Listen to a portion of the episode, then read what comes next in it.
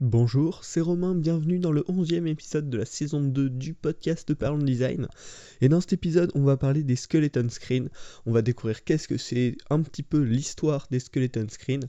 Et puis ensuite, on va voir bien sûr l'utilisation, euh, comment on peut l'utiliser au mieux. Donc déjà, si tu ne connais pas les skeleton screens, euh, c'est tout simplement, un, on va dire, un type d'affichage de chargement. Euh, c'est-à-dire qu'il y a la fameuse barre barre de chargement, ou le petit cercle qui tourne, le spinner qui t'annonce que ça charge. Euh, on peut aussi avoir des petites animations là de pulse un peu, où il y a des, changements d'opacité qui te montrent qu'il y a une action, que c'est en train de, charger, que ton contenu va arriver. Sauf qu'ici, en fait, dans un skeleton screen, le composant d'affichage du chargement, ça va être le composant final. Euh, c'est-à-dire, par exemple, euh, imaginons que tu as, ta vignette de vidéo YouTube, tiens, ça va être un très bon exemple. Et donc tu vas avoir une vignette de vidéo YouTube, mais qui va être vide de contenu. C'est-à-dire que l'image va être remplacée par du gris, par exemple. Euh, le texte va être remplacé par un bloc, une ligne. Euh, pareil, souvent on utilise la couleur gris pour ça.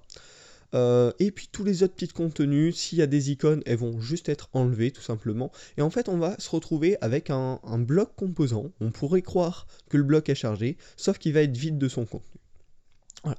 Et également, si on garde un bloc comme ça, on ne comprend pas que ça charge. C'est pour ça que les skeleton screens sont souvent ces composants avec une petite couleur animée euh, pour montrer le chargement. En général, on reste sur des tons euh, très simples, très basiques. On utilise en général un dégradé gris-blanc qu'on va faire euh, bouger dans le skeleton screen afin de montrer qu'il y a une animation de chargement, qu'il se passe quelque chose, que la page n'est pas juste figée, mais qu'on est bien en train d'avancer dans le chargement de la page. Et donc une fois que le contenu euh, a été téléchargé depuis vos serveurs, il s'affiche dans le composant directement, il remplace euh, les placeholders, euh, donc gris, votre case de contenu vide ou votre case de texte vide, et comme ça l'utilisateur va pouvoir accéder à l'interface, et en fait ça crée une, étape intermédiaire en fait, entre le moment où l'utilisateur arrive sur la page, voit ce skeleton screen et voit le réel contenu. Voilà, ça c'est pour le petit point Qu'est-ce que c'est si, vous avez encore du mal à visualiser, tout simplement tapez sur euh, Google Images, Dribble, Behance, euh, Skeleton Screen, et voilà. Donc si, vous connaissez déjà, en tout cas, peut-être que vous ne connaissez pas bien l'histoire du Skeleton Screen. Et en fait, c'est assez intéressant, ça a été créé très récemment, euh, en 2013, donc ça a à peine 6 ans, par Luke Warlansky, excusez-moi pour la prononciation, dans l'application Polar, qui n'existe plus, j'ai essayé de la chercher, en tout cas j'ai pas trouvé, qui est une application de vote social. Euh, bon, bref, c'est pas ça qui est important. Ça a été racheté quelques années par la suite par Google. Euh, ce monsieur Luke Robensky a également écrit un livre, euh, Mobile First, dans la collection A Book Apart. Je vous en ai souvent parlé de cette collection. Il y a des livres assez simples d'accès, on va dire, qui traitent de sujets design super intéressants. donc je, vous le conseille également, le lien sera dans la description. Je vais essayer de vous mettre comme ça à chaque fois des ressources pour un petit peu étendre vos, connaissances design. Mais en tout cas, cette collection au book apart, elle est, elle est vraiment pas mal. Euh, et donc voilà, on revient à nos skeleton screen euh, qui ont ensuite par la suite rapidement été utilisés sur Facebook, sur YouTube, sur LinkedIn. Euh, j'ai également mis un autre truc, ouais, Slack. Slack, si vous avez jamais remarqué, quand on ouvre l'interface de Slack, on a ce skeleton screen avec notre, notre conversation qui est remplacée par des blocs gris tout simplement, comme des blocs de texte. Et donc ça, ça montre que c'est un concept récent et qui a finalement été adopté très rapidement euh, par les grandes sociétés. Et finalement, on va voir qu'il y a plein de cas euh, pour lesquels c'est utile d'utiliser un skeleton screen. Déjà, quel est le but d'un loader, euh, de la barre de chargement, du spinner? C'est tout simplement de faire passer le temps plus vite, que l'utilisateur ait l'impression d'attendre moins longtemps et qu'il ait l'impression d'avoir une expérience plus fluide, alors que bien sûr, afficher un loader ou ne pas afficher de loader ne va rien changer au, réel temps de chargement.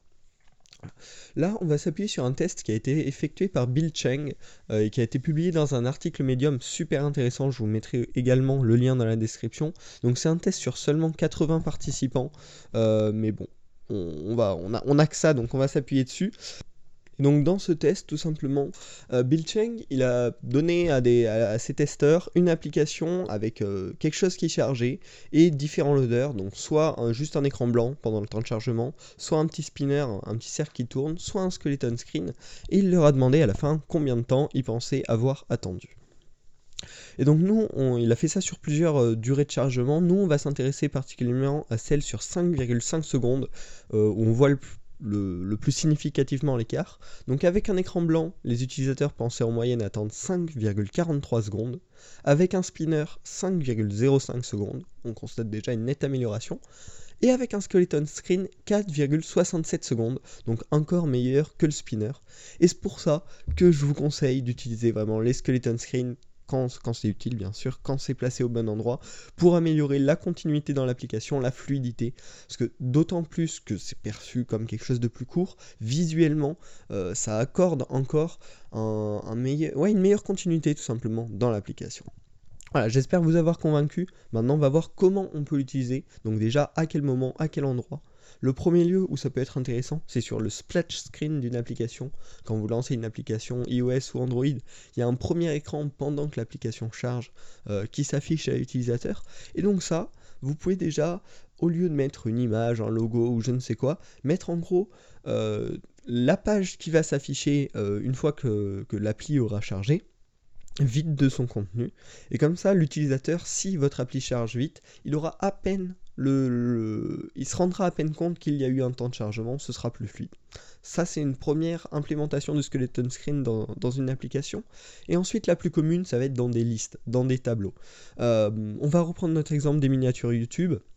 Si vous arrivez sur votre page abonnement, euh, que vous avez une, mauvaise connexion ce matin, euh, ça met longtemps à charger. Au lieu de mettre les, vignettes, les cartes de chaque vidéo, vous allez mettre une carte d'une vidéo avec, donc, comme on l'a dit tout à l'heure, l'image remplacée par un petit bloc gris, les textes remplacés par un petit bloc gris, la petite animation de chargement. Et voilà, là ce sera une implémentation du skeleton screen intéressant. En général dans les listes, on peut l'appliquer à beaucoup de cas, mais c'est souvent très intéressant de mettre un skeleton screen. Ça fait un retour assez naturel. Ça, on peut le voir également par exemple sur le fil d'actu Facebook, sur votre conversation Slack. Euh, et on peut aussi imaginer dans des choses plus, bêtes, euh, par exemple vous avez une application de liste de courses synchronisée, pendant que ça charge euh, ce que vous avez mis sur votre liste de courses, les cartes sont remplacées par des cartes skeleton screen vides. Voilà, ça c'est les deux lieux où les skeleton screen peuvent être principalement utilisés. Ensuite, au niveau du visuel, je vous conseille de garder quelque chose de très simple, très sobre, avec des tons neutres, le but c'est pas que ça attire euh, l'œil de l'utilisateur pendant le temps de chargement, on n'en a pas besoin. Et donc on va souvent utiliser un gris très clair euh, avec donc un dégradé blanc-gris comme je vous en ai parlé. D'ailleurs pourquoi ce dégradé blanc-gris C'est pour les animations. Parce que c'est très conseillé bien sûr de donner une animation pour montrer à l'utilisateur qu'il se passe quelque chose, qu'il n'est pas juste en train d'attendre devant des cartes grises, blanc-gris, bizarres. donc pour ça il y a plusieurs choix. On peut faire un truc pulse où l'opacité va augmenter, réduire, une petite animation de gauche à droite avec ce fameux dégradé, de haut en bas, de bas en haut, enfin bref, il y a plein de solutions.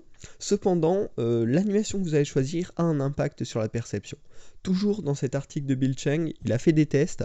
Euh, déjà, entre une animation rapide et une animation lente, une animation lente va être perçue comme un temps de chargement plus court pour l'utilisateur. Donc je vous conseille bien sûr d'utiliser une animation lente. Et ensuite, parmi les différents, euh, types d'animation possibles, euh, un, changement de gauche à droite, le, déplacement du, dégradé de gauche à droite va être l'animation perçue euh, comme un temps d'attente le plus court. J'ai pas d'explication particulière à vous donner. Mais en tout cas, c'est le cas, et c'est pourquoi je vous, je vous conseille d'utiliser une animation de gauche à droite et une animation lente pour améliorer l'expérience de votre utilisateur. J'espère que ce podcast vous a plu. Pour moi, je pense vraiment que les skeleton screen, c'est une étape de plus dans la cohérence de l'interface, dans une bonne expérience bien continue pour l'utilisateur. Et je vous conseille euh, de, l'explorer plus en détail. Je vous mets le lien de l'article dans la description du podcast pour que vous puissiez aller le lire. Il y a plein d'infos super intéressantes. Et puis je vous invite à vous documenter, à le mettre en place si vous ne l'avez pas déjà fait dans vos projets. Nous on se retrouve la semaine prochaine pour un nouvel épisode de Parlons Design.